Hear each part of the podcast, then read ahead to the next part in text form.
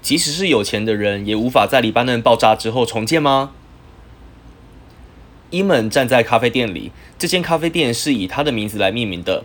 看着一地的碎玻璃，他说：“一切都已经晚了。银行禁止领钱，有钱也拿不出来，根本没有办法提款拿到现金。原本经济状况就已经有够差，现在又发生爆炸，收音机里面的钱也都被偷，他根本不知道如何重建。”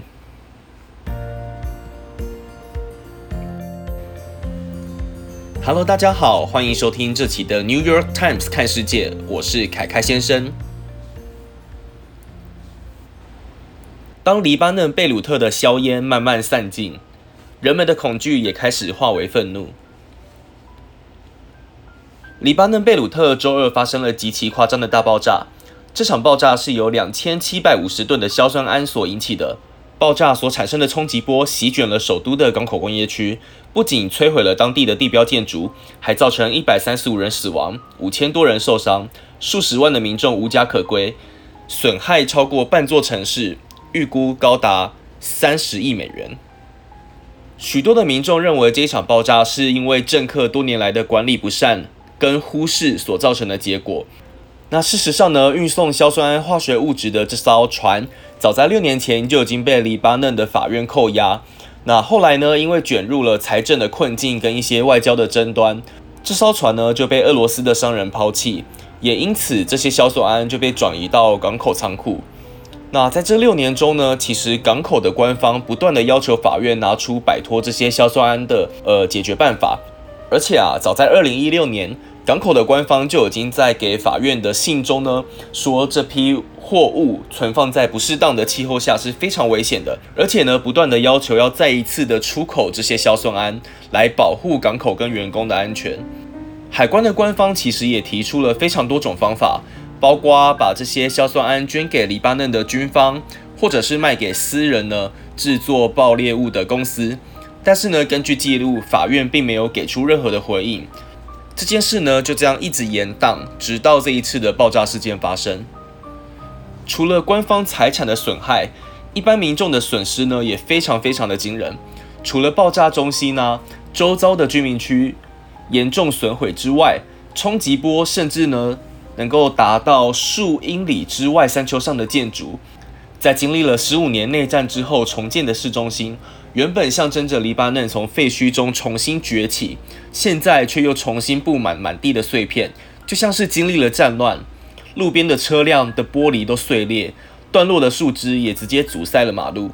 民众清理的玻璃碎片跟血迹的身影四处都可以见到。虽然情况这么的严峻，但是因为黎巴嫩还是有非常重的经济危机，大家都不知道要怎么生这些重建的费用。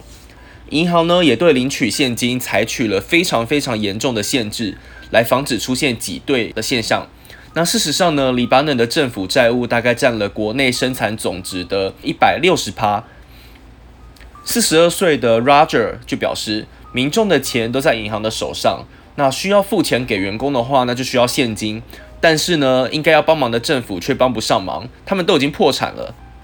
Roger 说，他只听到一声爆炸，然后呢，他的门跟窗户都没了，他公寓的门窗也都被炸飞到地板上，沙发跟床上都散满了碎玻璃。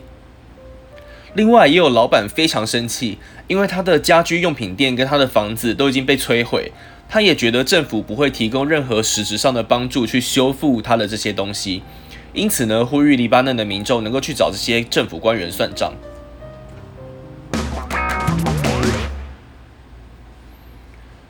造成黎巴嫩贝鲁特爆炸的硝酸铵是一种化学物质，在正常的情况下，硝酸铵可以用在农业施肥。在采矿业呢，硝酸铵也可以用来爆破石头跟移除呢大面积的土地。那甚至呢，也可以用来呃用在军事用途。那以前在美国海军负责处理爆裂物的 John 就说，其实硝酸铵相对来讲是无害的，但是呢，只要加上燃料或者是施加压力，例如说遇到热等等之类的，就有可能会爆炸。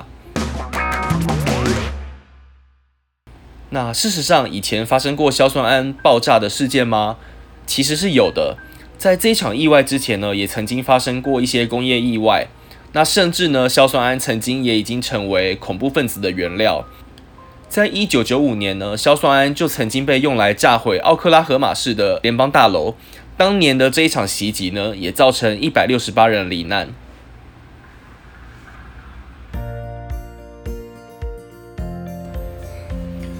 本期的 New York Times 看世界在这边告一段落。纽约时报的相关新闻资讯可以看资讯栏哦。如果大家对国际新闻有兴趣，别忘了订阅这个 podcast 频道，然后给我五颗星的评价，留言给我一些鼓励与建议。我是凯凯先生，我们下期见，拜拜。